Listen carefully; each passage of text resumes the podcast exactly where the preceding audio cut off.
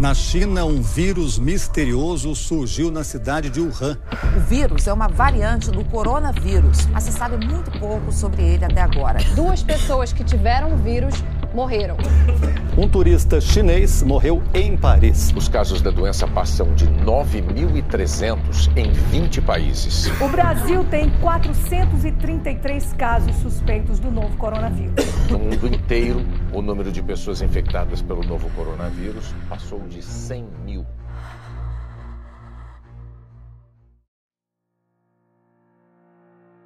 E aí galera, sejam bem-vindos a mais um episódio do Info ao Alvo. Eu me chamo Henrique.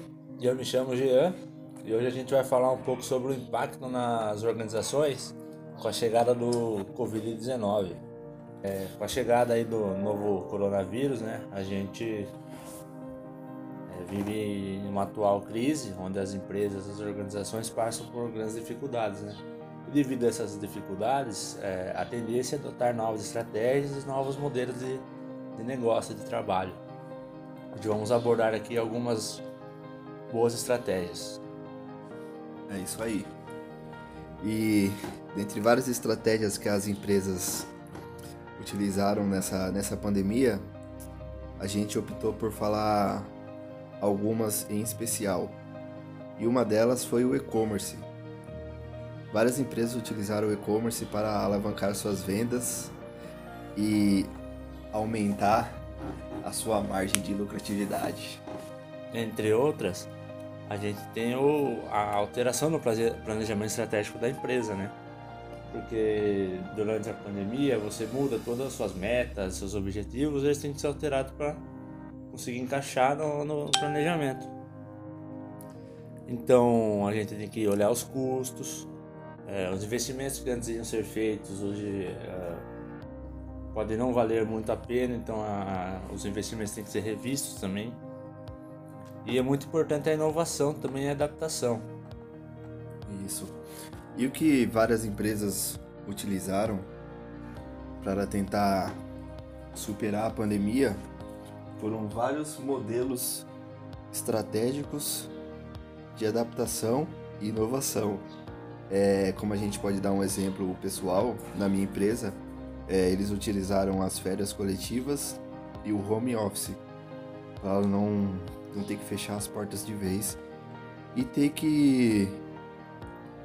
Tem como remanejar, né? O, o ambiente. Lá na minha empresa também, a, a, ela, ela melhorou muito as vendas né, com o coronavírus, se tratando de um segmento de saúde mental.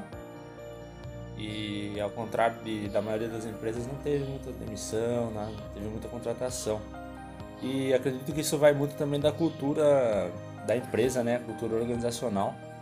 Porque eu acho que é muito importante você trabalhar numa empresa que tenha uma cultura organizacional.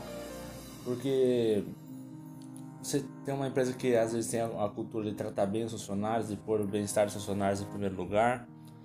Tem empresas que é, têm a capacidade de inovar, né? Então, você trabalhar numa empresa que tem uma capacidade de inovação, fica muito mais fácil de passar por uma crise mais tranquilamente, né? E adaptação também, uma empresa que se adapta bem ao, às diversas situações, né?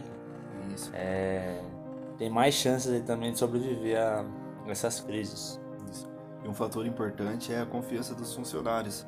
É, as empresas que trabalharam com, com clareza e objetividade conseguiram deixar os funcionários mais calmos e mais tranquilos. É, porque quando você tem aí uma, um plano de carreira, aí um, um confiabilidade que você não vai ser mandado embora na primeira crise, é, você fica muito mais tranquilo e consequentemente você consegue trabalhar melhor, né, produzir melhor.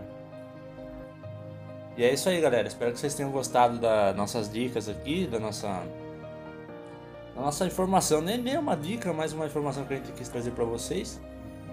E espero que vocês tenham gostado. É isso aí. É, um abraço. Espero que vocês tenham gostado. Hoje foi um bate-papo bem rápido, mas só a gente só queria trazer informações para você, para vocês, né? E é isso aí, pessoal. Até a próxima.